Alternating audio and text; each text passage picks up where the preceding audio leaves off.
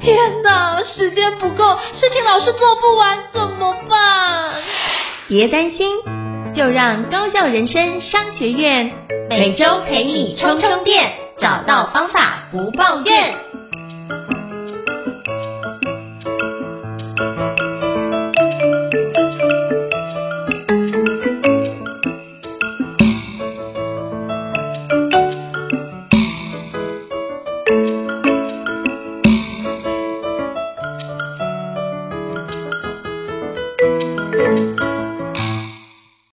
伊斯老师想跟您请教一下，我们今天想要聊哪一本国际新书呢？今天呢，我们想要跟大家聊的这本新书呢，在这个时代里面，不只是帮助我们可以提升我们的工作效率，提升我们的工作技巧，甚至要探索一些我们属于我们的心态层面、精神层面的一些相关的这个重点。那嗯，今天呢，这一本国际新书呢，它的翻译的书名是《掌握内在，影响外在：五种》。核心能量掌握成功的关键。那很有意思的是，呃，这位作者他也是一位大学的教授，一位研究的学者。他经过很多年的研究，他发现说，成功的关键因素，或者无论是在事业或者生活或者人生当中的成功，关键的因素，其实回到我们人的很多内在的探索。而且呢，我们能够掌握内在的某些核心特质，甚至会影响到。我们外在的行为，甚至外在的成就，甚至当然我们对外在的观感。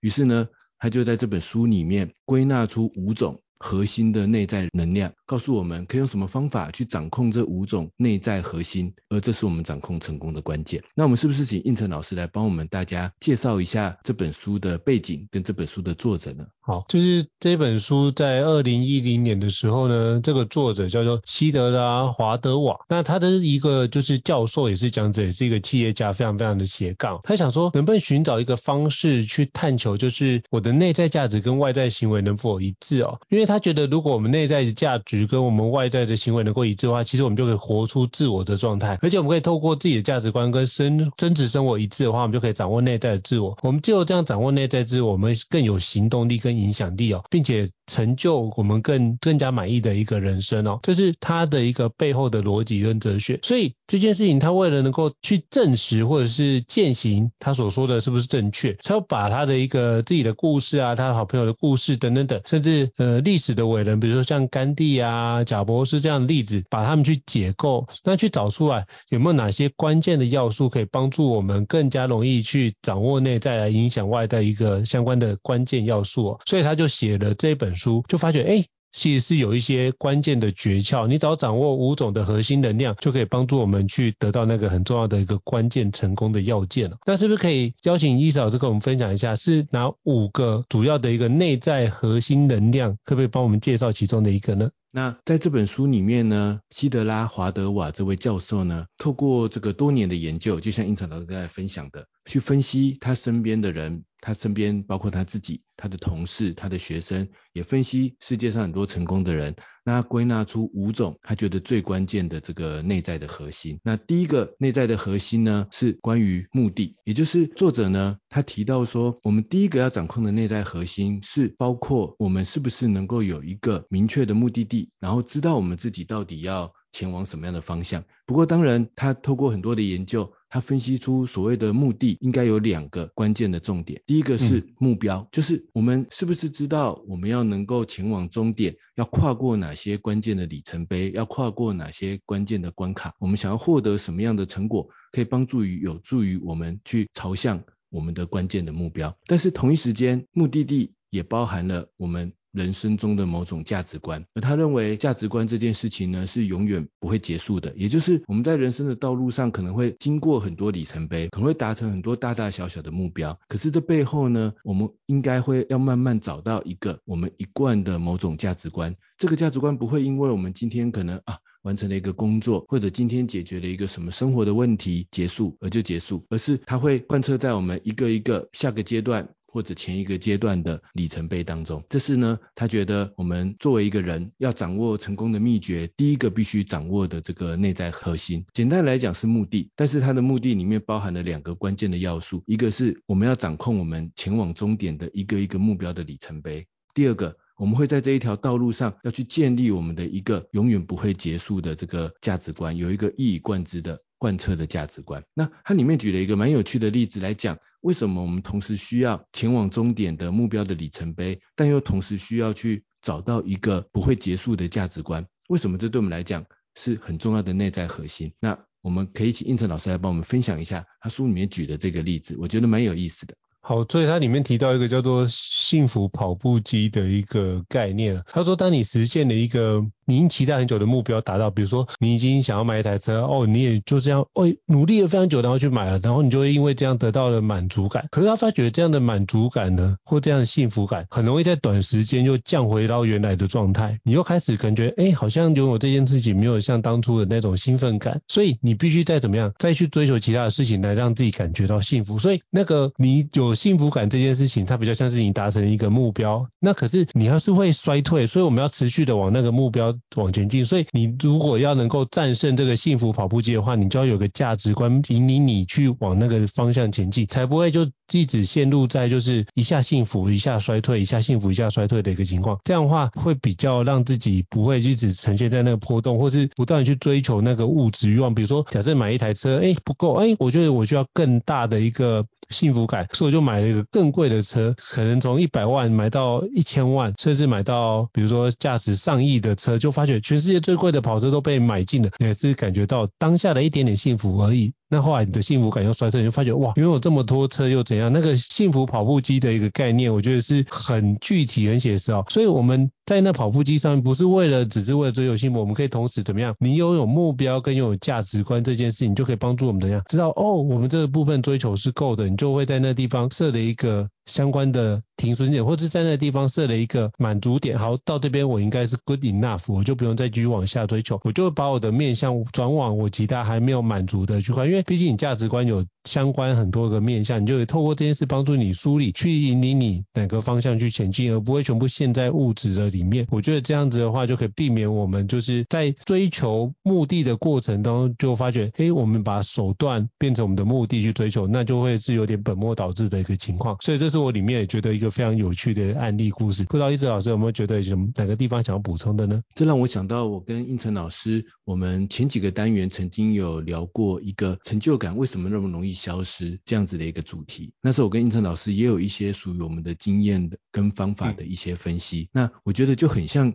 这边提到的。幸福跑步机的这个例子，如果我们只是在追求一些好像可能是外在的社会或者一些显而易见的一些成果的这种成功的话，那就算我今天啊考试考一百分，或者我今天工作完成，或者我今天诶把我一个很困难的工作解决了，甚至获得很好的评价，但是这种快乐、这种幸福的感觉，可能就是持续一两个晚上，很快就会消退了。因为一来我们会很快再遇到新的挫折，很快再遇到新的困难；二来这个成功的感觉也不过就是一个晚上的可能大家的鼓掌，大家的这个呃追捧，但是很快的大家会遗忘这件事情，我们自己也会遗忘这件事情。然后我记得那时候。我们好像有谈论过一个幸福的水平线这样子的一个概念，就是人的幸福感就是一直起起伏伏的。就算我做到了一件我想做的事情，幸幸福感达到了高峰，但很快的又会往下降。那但是呢，我觉得在华德瓦的这本书里面呢，他说我们要探索这个内在核心。他这里面提到的意思就是说，针对目标这件事情啊，我们要追求的不是一个又一个那种外在的显而易见的那种成果或者是目标，而是在这背后，同时也要追求这些成果，但同时在这背后，我们慢慢建构一个是贯彻自己去追求各种不同成果的一个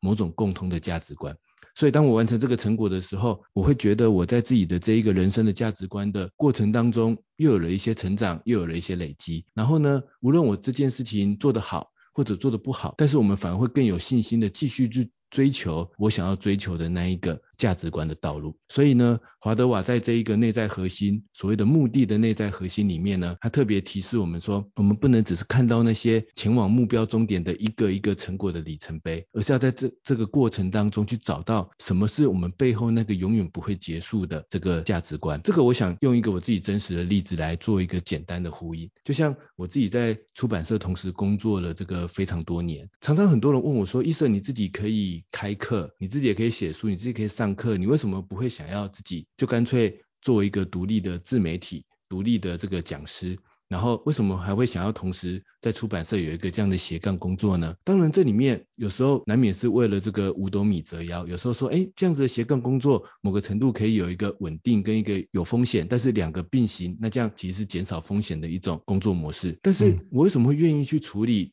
比如说，在这样的职场工作流程中的那些琐事、那些杂事、那些很复杂的工作流程呢？我觉得这背后呢，其实就是因为我有个价值观，是我很喜欢去分析这些知识的内容，去分享这些知识的内容。那我可以自己分享，但是我可以帮助我的作者或者那些有知识、有经验、有技术的人，帮助他们把他们东西。用一个更好的方式分享出来，所以无论我是在做自己的部落格，还是在处理工作上的大大小小的，可能是重要的事情，也可能是杂事，但我觉得在这过程背后，我觉得我慢慢在这几年慢慢找到，我觉得一个有点像是这边提到的永远不会结束的价值观，于是让自己所从事的事情，无论很忙很累，但是起码跟自己的价值观一致。那这样我觉得我们就掌握了一种第一个这个内在核心。那这样子呢，也可以帮助我们，就像这本书提到的一样。掌握内在，影响外在。那在这样的过程当中，我们在做任何事情的时候，无论成功或失败，我们会持续的保持那种满足、幸福的这个感觉。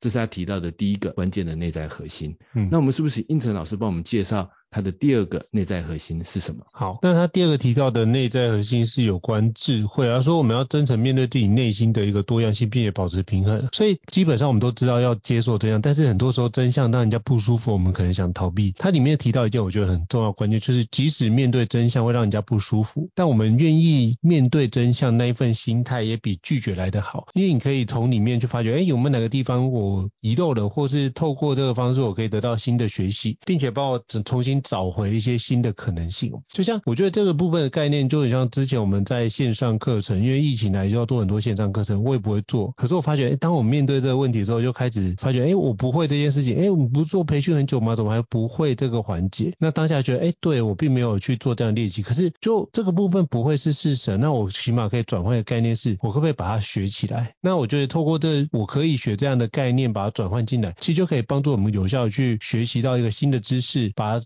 新的展开啊。所以他觉得这件事情是我们如何把我们自己非常好的一个能量可以有效的带出来是很关键的。他里面举到一个案例，我觉得蛮好，就是印度圣雄甘地哦，甘地他提指出一个就是怎么样叫做一个真诚的人。他说就是你所做所想所听所说所感，包含你感觉内容全部都是一致的。你口说你所想的。你口说你所想的都是一样，所以生活可以如此平衡，把这件事情展开。所以它里面提到，就是每个人都是能够让你内在跟外在活得一致是很重要。而且它它里面提到，大部分没有说所谓的一个内向者或外向者，大部分人都是内向加外向的一个混合体啊。所以你应该去。掌握一个那个混合的一个力量，如何发挥我们最有效的一个最佳的能量？因为同时我们可能会在几个个性之间互相矛盾啊，可能有时候觉得这件事很坚持，可是有时候那件事情就觉得完全放任，完全不想做任何的坚持，都可能出现。可是这也是人可爱或是人有趣的地方哦。那这也是它里面提到一个很像平衡的环节。那它里面也引用了就是那个功夫巨星李小龙讲的一段话，叫做“似水无形”哦。所以我们适应困难，可以跟着困难部分，我们去。迎合它，然后我们怎么样去继续前进？必须怎么样能够从里面找到顺势而为的做法？哎，我觉得用水来形容是蛮好的，就很像之前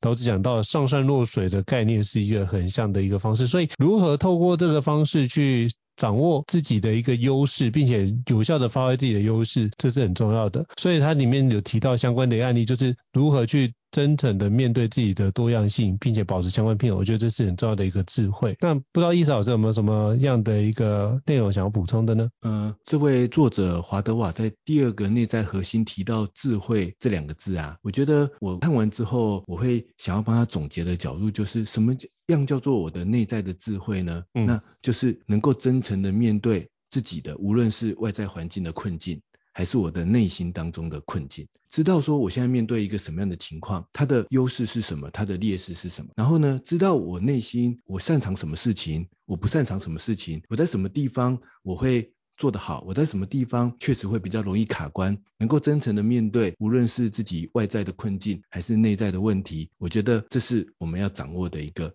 关键的这个内在核心。为什么呢？因为我觉得我确实看过很多，无论在执行工作，或者在做时间管理，或者在做自我管理的朋友，常常很多时候呢，我们容易学到一些知识，比如说啊。事情就是要判断轻重缓急，然后比如说我们就是每天要找到这个专注的时间，这些知识是很容易学会的，但是在实践的过程常常实践不到或者实践不了，为什么会这样子呢？哦，我仔细帮这些朋友分析之后，往往发现可能就是我们忽略了去真诚面对自己外内内外所需要面对的真正的问题，比如说我的工作上可能就是有很多的杂事，我就是需要花很多时间去跟别人沟通，我的事情才能往前推进。但是我却想要套用一个方法，然后希望别人都跟我的想法、执行方法都一模一样。可是这某个程度来讲，是我可能有知识，我可能有技术，但是我并没有去真诚面对我真正需要解决的问题是什么。那回到华德瓦的这本书呢，他更强调的是内在的核心嘛，所以他这边提到的是，我们更应该透过智慧去真诚面对，我们每个人内心都有很多的困境，有很多的问题，但也有很多优势。这就是刚才胤丞老师提到的多样性。那我们优势帮助我们顺势而为，我们的困境、我们的问题，有时候我们利用它翻转一下，说不定有可能会变成我们的优势。只要我们懂得顺势而为，并且不要过度的批判自己，知道自己真正是一个什么样的人，想要什么样的东西，让自己内心的各种冲突去保持一个平衡，这才是有智慧去面对自己或者面对事情的方法。就像常常有很多学员会跟我反馈说，他们学很多时间管理的方法，越学越挫折。然后常常觉得时间管理是一件压力很大的事情，我就说为什么？他说因为我就每天逼自己早起啊，时间管理好的人不是都要早起吗？他说我要我每天都逼自己，或者是批判自己为什么拖延？因为时间管理不是不应该拖延吗？我就说，诶，为什么为什么要这样想呢？像我每天都一直在想，我就是一个爱拖延的人，我每天都一直告诉自己，我应该睡饱一点，我我不要逼自己早起，因为我需要充足的精神。我们应该要真诚面对自己内心真正的需要，然后呢，去顺势而为，就像我常常说，如果我们意识到，我们先意识到自己是一个爱拖延的人，这时候会不会反而我们可以去设计一些，比如说更简单的行动，更有趣的行动，我们在行动里面去设计一些诱因，设计一些奖励，让这一个爱拖延的自己也有办法在接下来的工作流程里面更有效的把这个任务往前推进。但反而是我们直接套用一些外在的知识。觉得说啊，反正就是排时间表，然后就逼自己一定要这样去做。当我们能够是这样处理的时候，你会发现在生产力上，你反而会遭遇更大的难关，反而更容易更拥有更大的，就造成更大的拖延。反而是先真诚面对自己说啊，我就是会很懒惰，我晚上的效率就是很不好，然后我遇到困难的事情，我就是很容易拖延。这时候我们反而能够找到一些真正的方法，去帮助自己解决自己需要解决的问题。我想举一个自己真实的这个例子，像我自己觉得，在我内心的大部分的成分呢，我是一个不太喜欢跟别人交际，然后相对比较内向，也不太会是主动去争取，或者是主动去讲出什么话的这样子的人。但是就像华德瓦提到的，你说我们这样的人，难道我们的内心完全都是内向吗？其实也不是，我们心中在某些成分也会很希望说，我希望我的成果有用某种角度被别人看到，但是这个角度可能不是去应酬，不是去跟人家打好关系的这种角度，而是说我会。很期待我好好把一件事情做好，然后透过什么样的机缘，然后什么样的方式可以被别人看到我的这一个有效的这个成果。所以我还很记得我在好多年前，这应该已经十年前了吧。然后那时候呢，在职场上刚好开始有机会去做重要的产品的这个简报会议的时候，然后那时候呢，我就自己很认真的做了一个产品，然后做了一个简报。可是那个报告会议呢，是要跟我们。公司的最上层的老板，就大老板跟那种高阶的主管都在会议里面，我要跟他报告。然后那时候呢，我的主管在会议前都很担心的跟我说：“伊瑟，你你可以吗？因为我平常在公司就是一个温温和和的，然后不太讲话的，也不太会跟人家交际的。然后想说，哎，到了这个简报会议的现场，我有办法 hold 住那样的一个。”场面吗？可是呢，我自己心中的想法是，我知道，因为我，比如说，我可能不能讲很多笑话，不会在会议的现场跟人家，比如说，呃，打好关系，然后我跟这些人都不熟，因为平常就不善于交际。可是呢，我那一次的会议，我就非常专心的去练习。我对于这一个专案的分析，因为我知道我的内心当中有某个优势，是我很擅长，或者是我很喜欢逻辑的分析。我很喜欢把事情切分得很有条理，我去掌握我这个优势。然后我也知道我的劣势是什么，我可能没办法用轻松或者是有趣或者是怎么样的方式去让会议变成这个万众瞩目的焦点。但是我想办法透过练习，在那次会议上，我用最精简的时间。讲出那个专案的重点。我还记得那一次会议结束之后，我的这个最上层的老板，甚至我的主管都对我留下很深的印象。他就说：“哎，医生，没想到原来你是这样的人哦，你怎么上台之后变成跟你平常完全不一样？”但是其实在我心中，我觉得一样啊，就是那只是我内心当中的很多不同的层面，但是我善于运用，我觉得我知道我自己擅长的层面。那我觉得这边这样子的方式，其实或许就有点趋近于这个作者华德瓦所提到的智慧，就是我们要练习。当然这不是一触可及的，可能。要经过很多失败，经过很多挫折，不断的练习，但是懂得先去真诚面对自己内心的多样性，我觉得这是这边智慧的这个内在核心的这个意思。嗯，我想补充一下，好，对，就是刚刚承接医师老师所提到，就是有关智慧，我觉得那是很棒的案例哦。那我觉得它里面有一点的，我觉得也很重要，就是我们就对于风险的掌控跟管理，我觉得是很重要的关键，就是呃，我们会同时。用更全局观的方式去看待。如果你拥有智慧的话，你就会看这件事的 pro and cons，就是它有什么样的好处跟有什么样的坏处。你不会只看单一的面向，就会形成偏颇。它会纵观全局，把这件事情都看过之后再去选择。那它可以选择，哎，我可以承担风险，但是我可以什么样的风险我可以承担，但是什么样的风险我发觉我要规避。就像那个查理蒙格曾经讲过一句话，我就在那个穷查理的的那本书里面，他提到就是，如果我已经知道我去哪个地方我会。死在那个地方，我就不要去那个地方就好。所以我们就知道哪个东西去规避，那我就觉得这叫做智慧。所以他的智慧，我觉得是一个非常重要的概念，就是简单来说就是四个字，就是趋吉避凶啊。那你就是能够去判断你怎么样能够趋吉，怎么样能够避凶的那个准则。我觉得只要掌握这个准则，就可以帮助我们减少很多不必要的困扰。我觉得这是这包含之前我们曾经读过那个宁静祷文，他就讲一样的概念，就是呃，上帝请求我智慧。让我可以分辨什么事可以做，哪些东西不能做。然后类似这样的话语，就在宁静岛里面就讲。我觉得那样的智慧就是类似这一本书里面提到的一个内容，如何去做判断。所以我觉得那个智慧是用个纵观全局的概念，然后你有一个绝佳的判断力，告诉你如何趋吉避凶。这是我后来从里面我读到一个蛮重要的一个关键点，想说在这边补充给大家知道一下。那我也继续往下想要请教，就是伊斯老师，你觉得第三个他觉得重要的一个关键是哪一个？可不可以邀请跟我们介绍一下？这位作者华德瓦接下来跟大家介绍的第三个关键的内在内在核心就是成长。我们要将自己的成长视为第一要务。我觉得这个内在核心其实就呼应前面的智慧。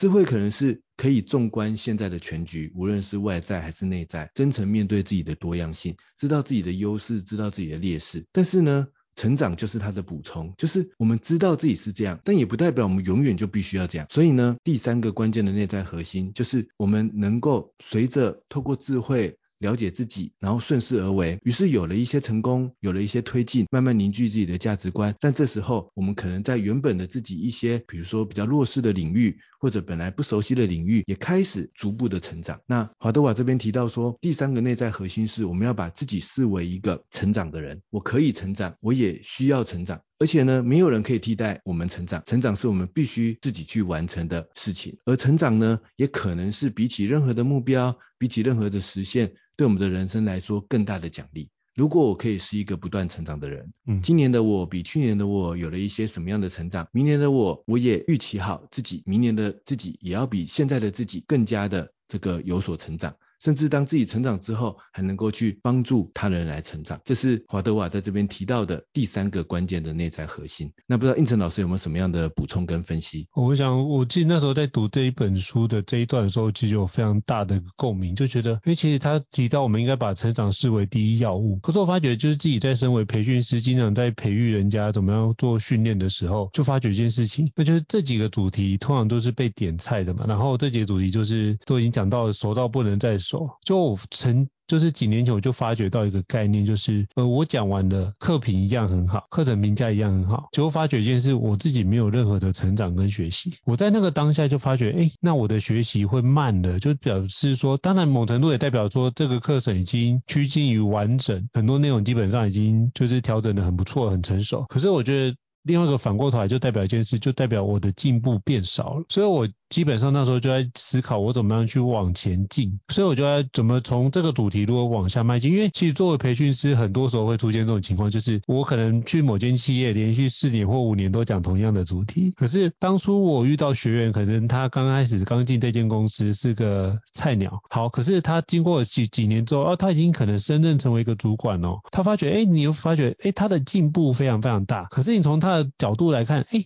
老师怎么就在教一样的主题？所以我们可能就觉得我们进步少了，并不是我们进步少，了是培训师的角色本来就是帮助别人去进步。那我们当然也有不同的方式去展现，可是他还是会前进的非常快。那只是他们我们展现给他是在那个环节，就是他会觉得我没有进步。可是我觉得我们要有自己有觉察的意思，就是我如何透过自己的成长去展开。所以我就开始，比如说跟国外的广告公司合作，或者是去参加很多 ATD 的认证的课程就是为了透过这件事，把自己的成长放在第一要务。就是只有我自己成长做得更好的时候，我会用不同的角度跟观点回过来看我目前的课程。那这样的话就可以重新的设计，或者是在哪个地方可以更有效的去领略，让学员对这件事有更清楚的一个了解。那我觉得这件事情是我自己觉得蛮重要的一个概念。那它里面提到就是我们透过我们成长走过来的一个环节之后，我们其实做出成果来，再跟别人分享。这样的一个内容，其实对方也会更加有幸福，我们自己也会更加的有说服力。所以我觉得这是当我们在不同的地方去追求成长的时候，我觉得都会看到不一样的东西。就像呃我们现在在做 Podcast，那在去年的时候我们都不会做，那今年的时候这样做到现在，包含上个礼拜有好几个朋友来问我说，哎，Podcast 怎么做？可以怎么企划啊？那要买什么样的设备啊？那反而觉得，哎，一年前的我可能完全无法给他任何的意见，可是一年之后的我发觉我。可以透过什么？我自己的使用的经验，或是哎，觉得哪个都。哪个麦克风要避开啊？不要买啊？或者是买的最后买什么样的设备内容？或者是我们要用什么样的一个软体去剪辑？我基本上可以讲一些概念跟大家分享，但我觉得不是专业。可是我觉得跟过去的自己比起来，你就觉得这一自己在这一年中是有所成长跟进步的。然后包含面对麦克风的环节跟状态，你觉得嗯、呃、是相对不像过去的一样是紧张紧绷的，而是相对比较自在，能够面对麦克风侃侃而谈。我觉得这是一个非常。重要的关键，所以我们如何从复盘的方式来检视自己的成长，或是从跟别人的对话方式，在这主题上面有没有什么样的内容可以分享？这件事可以检视自己的成长。那当自己确认有成长之后，其实你就发觉，哎，我跟我内在所想的，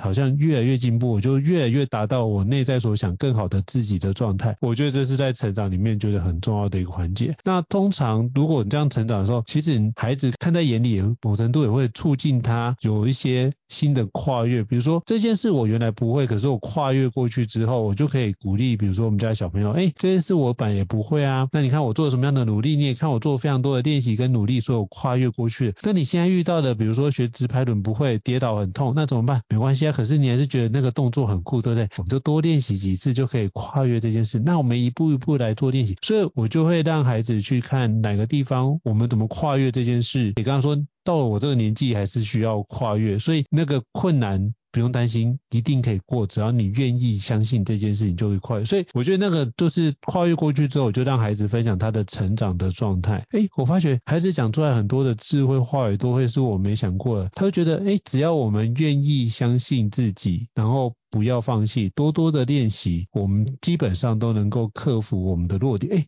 我听到这句话，我就鸡皮疙瘩就起来，就觉得其实这才是我觉得可以带给孩子很重要的一个概念，就是把自己的成长视为第一要务，因为不会有人比你更在意自己的成长这件事情。所以这是我想要分享的相关内容。不知道易老师有没有什么样的补充呢？我觉得胤丞老师分享的很好，所以我大概只想做两点这个简单的补充，就是我觉得华德瓦在这本书里面。把五个内在核心，把第三个，也就是中间的这一个成长，当做第三个内在核心。我觉得可能有两个可以延伸思考的这个关键。第一个就是说，我们希望别人改变，我们希望外在环境去改变。但如果我们真的希望改变，第一个应该改改变的。可能是从我们自己开始。我们自己是不是在一个持续改变、一个持续成长的人呢？那呼应刚才应成老师的亲子陪伴、亲子教养的这样相关的例子，我自己呢也常常在思考亲子之间的沟通、亲子之间的合作，然后或者有时候想帮小孩养成一些更好的生活习惯。后来我发现呢、最好的方法是什么呢？就先思考自己到底有没有好的生活习惯，先思考自己到底是不是在沟通，在。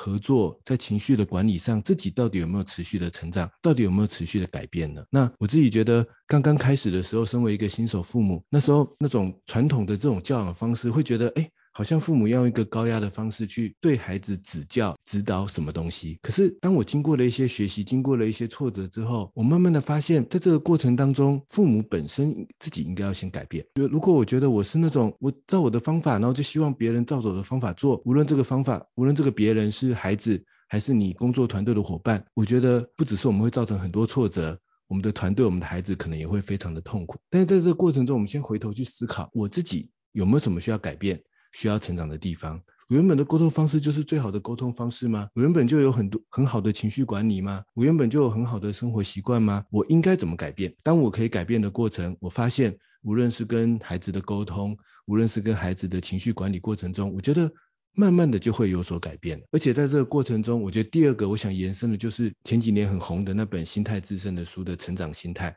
我觉得这作为成长的内在核心，也是我们应该要把握的一个关键的心态。就是我们不要觉得我就是一个怎么样的人，然后所以我就应该这样，我就只能这样，别人也就应该配合我，或者别人就是一个怎么样的人，孩子他就是一个什么样的个性，然后如果他不行，我就用一个高压或者是规则的方式逼迫他去这样子做。但是其实每一个人都是一个可以成长的人，我可以持续的成长，他人也可以持续的成长，在这个过程中把握住这个内在核心，才是真正的成功的一个关键，这是我对应成老师刚才这一段的这个补充。那接下来呢，我们是不是请应成老师来帮我们介绍一下下一个第四个关键的内在核心是什么？好，他第四个关键内在核心就是爱哦，就是 love。他觉得就是有强大的内在核心与情商这件事，才能够帮助他人来领导你的团体。我觉得这很重要。所以他里面强调很重要一件事是情商。其实我觉得这情商包含前面的智慧跟成长都有连接在一起。比如说刚刚伊斯老师提到就是。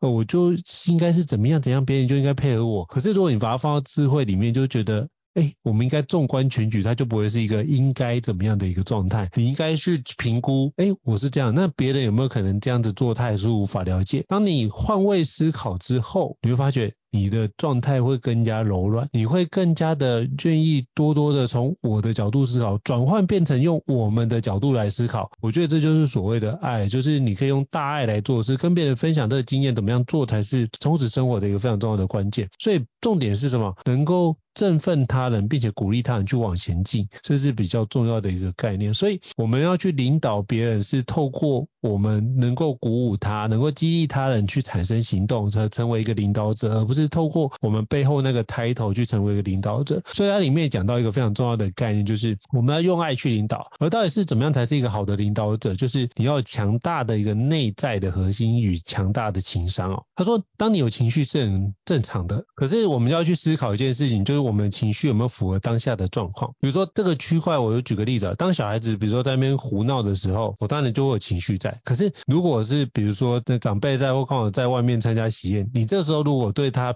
像平常一样在家里面这样发飙，或是这样跟他讲，他可能会吓到，或是那是不是一个合适的场合？所以我们可能会去思考，嗯，我们怎么调整我们自己情绪，就用这个部分转成更有成效的方式。比如说，哎，那如果他在那边胡乱，那我们可以跟他说，哎，等一下，我们要请你帮个忙，等一下需要新郎新娘可能要进场，我们要请你帮忙拿泡泡机，哎，这时候请务必。多多的冲刺，然后去把那个部分，他走路的路前面都要帮他用的很多泡泡，他就转换他的一个能量，从原来只是在会场里面到处奔跑，我们要转换一个方式，让他可以去有效的去展开，是。引导到正确的方式去哦，然后结束之后，他说：“哎，对你好棒哦，你可以通过这个方式去帮助到新人，他们也很开心。哇，到哪个地方都有泡泡，我觉得你真的做的很棒。哎，之前都会这样跑来跑去，可是我觉得你今天做的很棒，能够帮忙，所以你也是能够控制自己的状态，能够成为更好的部分，很好。所以用这个地方在鼓励他，然后孩子就会慢慢的学习。哦，我这样的奔跑会撞到别人，可能菜会翻掉。可是我如果在在是合适的场合，我这样奔跑是可以。所以让孩子可以去分辨哪个地方同样的行为在不同的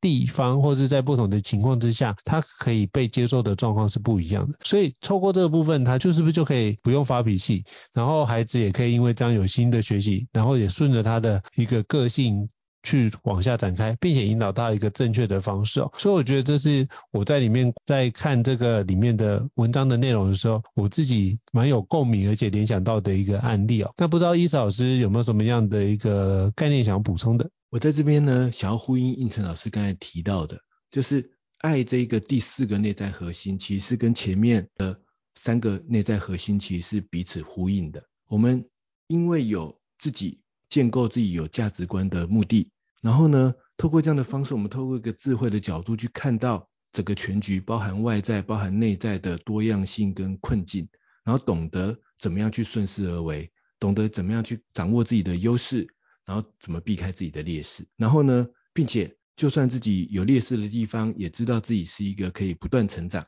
把自己的成长当做第一要务的人。我们先掌控这三个内在的核心，我们也才会掌控第四个关于爱的这样的内在核心。一旦没有前面三个核心的帮助，我觉得我们的爱很有可能变成某种爱的勒索。比如说，我们的爱可能只是我们自己以为是这样，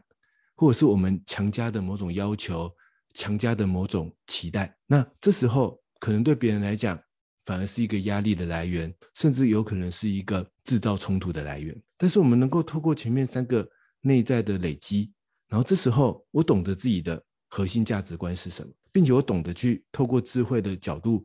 眼光去看到全局，知道我会有什么缺陷，知道别人有什么样的优势，懂得去顺势而为。然后呢，就算看到什么不满意、有问题的地方，也都知道这都只是一个成长的过程。而且呢，我希望别人成长之前，我必须先改变自己，必须先自己成长。透过这样的角度发展出来的这个爱，我觉得才是一个真正的能够影响别人的爱。就是我透过自己的改变，透过自己的成长，透过自己的包容，透过真诚的面对自己与他人，然后去找到属于，比如说我跟孩子之间，或者我跟我的团队，我跟我的部署，或者是我跟我的合作伙伴，我跟我的长官之间的某种可以一起合作的方式。所以呢，华德瓦在这里的。那第四个内在核心爱里面，他强调说，首先呢，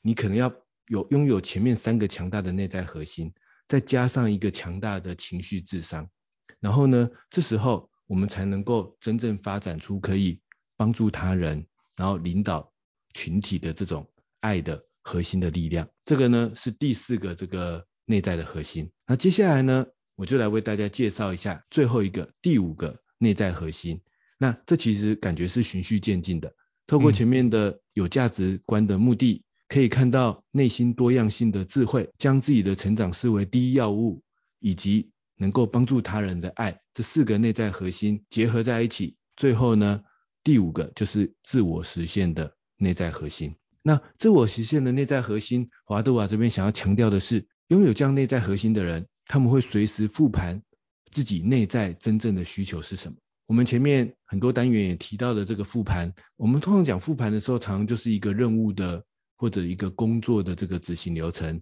怎么样把事情做得更好。可是呢，华德瓦这边强调的复盘是指我们对于我们内心的复盘，也就是这样的人呢，他们会常常问自己，什么情况下我会觉得现在的我是最真实的自己？然后常常问自己说，什么事情我做起来可能觉得更快乐，可能觉得更开心？什么事情做起来我会觉得是绑手绑脚？我觉得对我来讲可能是有所限制。那我原本追求的那个价值观是我真正的价值观吗？真正会为我带来快乐吗？是最真实的我想要的自己吗？还是在这样的尝试过程中，我发现，诶，我一开始以为的那个价值观或许不是我想追求的价值观。但是呢，透过第五个自我实现的内内在核心，这样的朋友呢，他在复盘的时候，他会觉得，嗯，但是我的价值观可以调整啊。我前面讲的，我的价值观、我的自我成长、我的爱的方式、我的智慧、我看待自己的方式，都是可以一直调整的。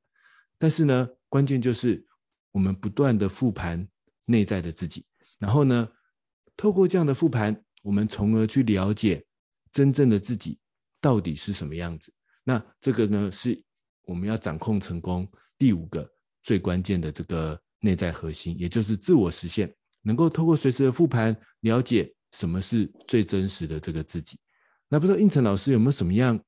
你会对内心做复盘的例子，或者有什么延伸的讨论要跟各位听众分享的呢？因为我觉得在内在做复盘这件事，我会把它分不同的一个工作跟领域去做。那我相信伊老师应该也会每个每个不同的工作也会把它展开。那我就去评估我这个样的做法是不是呃是 OK 的。那我就会去看，如果这样的做法是 OK，我当然就沿用我这过去的作为。可是如果发觉这样的做法开始需要被调整。比如举个例子，像之前我在做培训的时候，常常会觉得一件事情就是，呃，我学到了这个概念之后，我把它变得比较有趣化，然后去跟其他的听众或是我的受众能做分享，我就觉得，哎，这样应该他会学习到这件事情。可是当我学习到，比如说像美国那个国际认证的一个课程，他就说我们在设计课程的时候，你必须先确认到底你期待我们的。学员上完这堂课的之后，他能做出什么样的行为？哦，你从他能做出来什么样的行为反推，你要教他什么样的内容？你要反推，你要给他什么样的教材？你目前的内容能够支持他去做出这样的行为吗？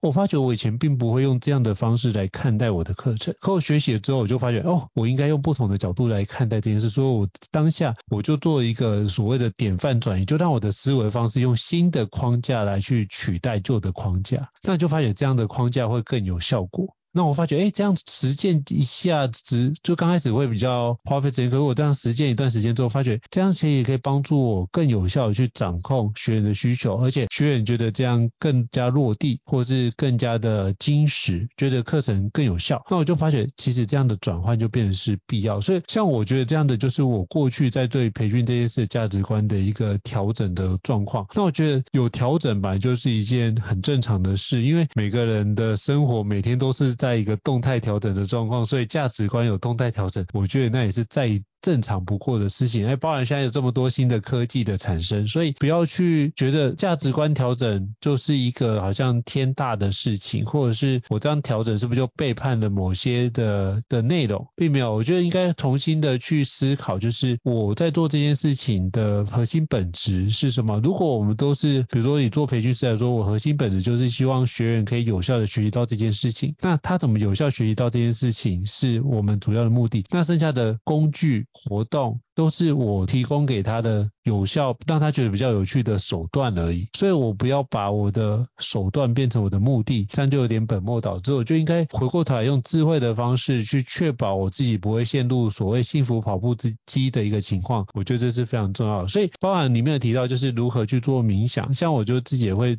定期的做冥想，帮助我自己做相关的一个复盘的动作，然后好的坏的我都可以去做，那就是去评估看我怎么去调配自己的时间的状态，让自己可以更有效的去改进，并且有些犯错的，OK 好，我之后可不可以不要犯类似的错误，可以做更好的调整，然后反正把当下的感觉给记录下来，但不好没关系，我一样诚实的去面对，好也记录下来，我觉得也帮自己做一个很好的记录，反正一切都会过去，明天总会出来，明天的太阳总会出来，所以用这个角度去思考。我就觉得这样的复盘，就只要确保我明天做的时候不要让这件事情再重蹈覆辙，我觉得很关键。所以通过这样的方式，我就可以把这样的复盘帮助我去回顾我内心，然后去评估我自我实现的状况到底是如何，这样就可以让我自我实现可以更加的展现。那我觉得这是一个非常重要的一个环节。那不知道伊嫂是怎么看待这件事情呢？是不是可以邀请伊嫂这个我们跟我们分享一下自我实现这个相关的内容？在华德瓦的这本书里面呢、他的自我实现、复盘自己内在真正核心的方法呢，他提到了很多个，就像应成老师刚才提到的，可能有冥想啊，可能有每天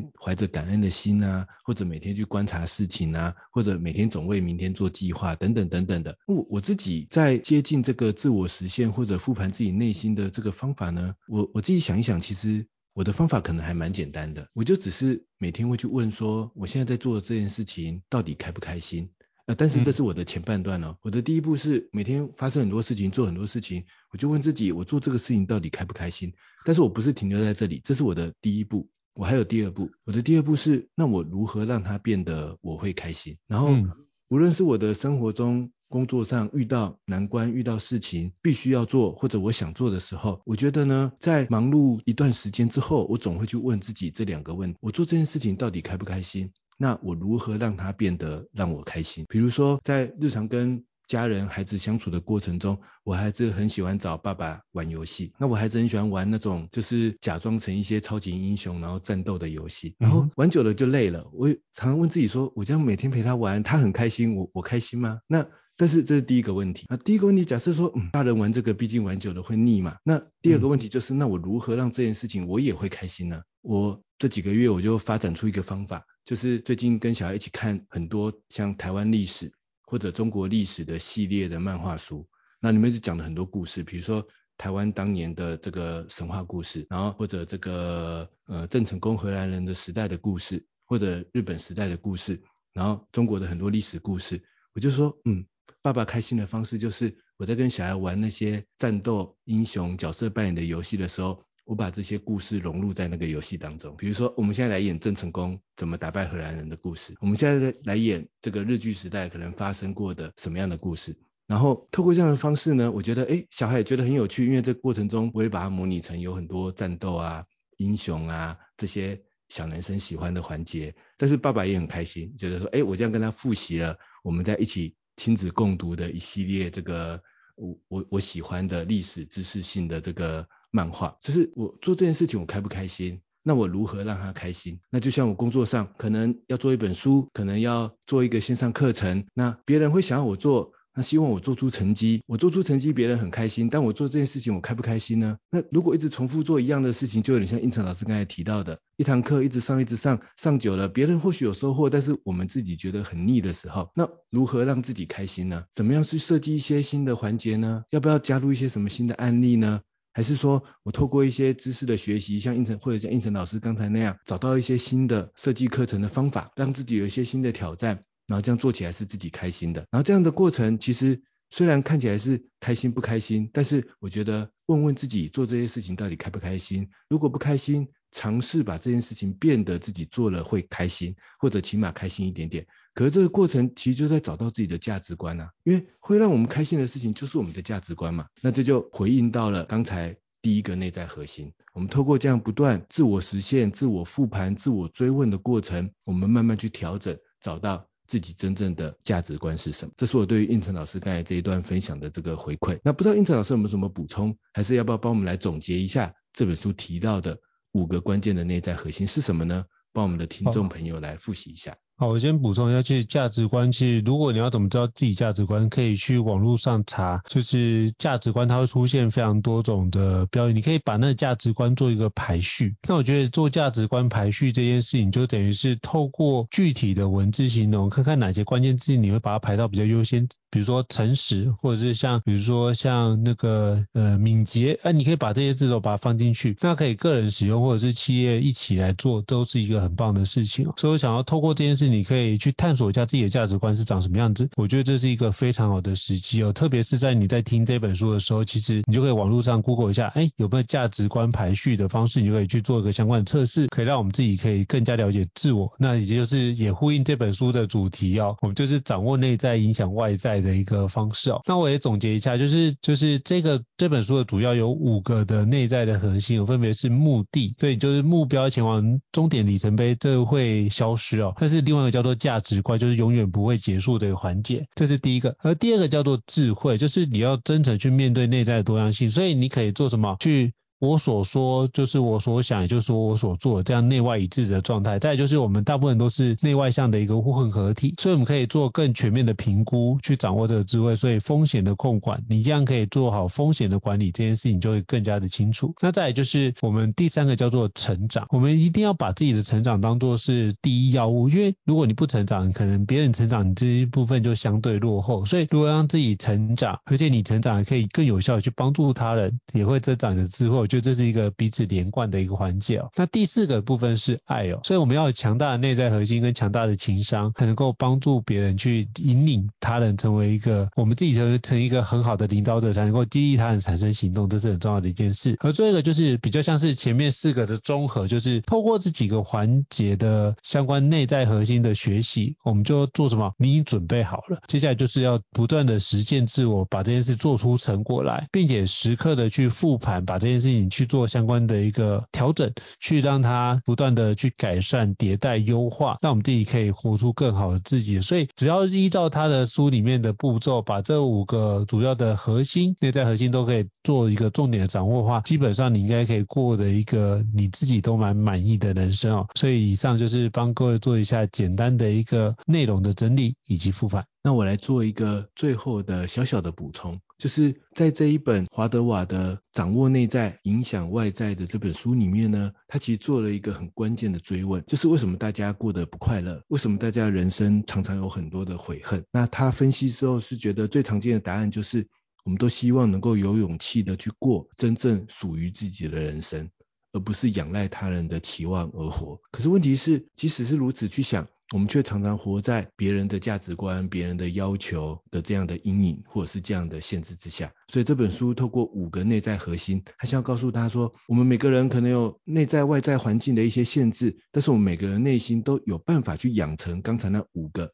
强大的内在核心。那只要我们从这个五个角度去切入，我们就可以更有勇气的去过真正属于自己的人生，然后而不是仰赖他人的期望而活。那这是我最后的一点。小小的补充，好，非常感谢伊斯老师的补充哦。那也希望这本书可以有空可以找来看，我觉得蛮好，就是掌握内在影响外在的五种核心能量，掌握成功关键了。那这本书在亚马逊上面也是一个非常畅销的一个著作，所以我觉得可以透过国际新书的理解，你可以发觉，其实为什么会畅销？其实我觉得包含这几年国外疫情也是很多，所以大家也希望从这里面去觉察到，我如何既然生活如此，或者是我们的生命如此不可控。那我基本上。不做自己，我应该会更加悔恨。就像里面所说的，你人生最大的悔恨是什么？很多人的回答都是我我没有勇气去过属于自己的人生啊。我所以他大家都希望是，我希望我有勇气来过真正属于自己的人生，而不是仰赖他人的期望而活，活出自己的光彩。我觉得这是每个人内心的由衷的渴望。所以大家有空可以去看一下这本书，就是掌握内在，影响外在五种核心能量，掌握成功关键这本著作，就会帮助你内外在活得更一致，就可以让自己。活出自己独特的光彩。好，再次感谢伊瑟老师的精彩的分享。如果各位听众想要听其他相关的国际新书，也欢迎留言让我们知道。如果你觉得对于我们的平台觉得不错的话，也欢迎到我们高校人生商学院的平台上面给我们五星按赞，也是给我们一个很棒的支持啊！再次感谢，好，下次见喽！谢谢伊瑟老师，谢谢，拜拜，大家下次再见。高校人生商学院，掌握人生选择权。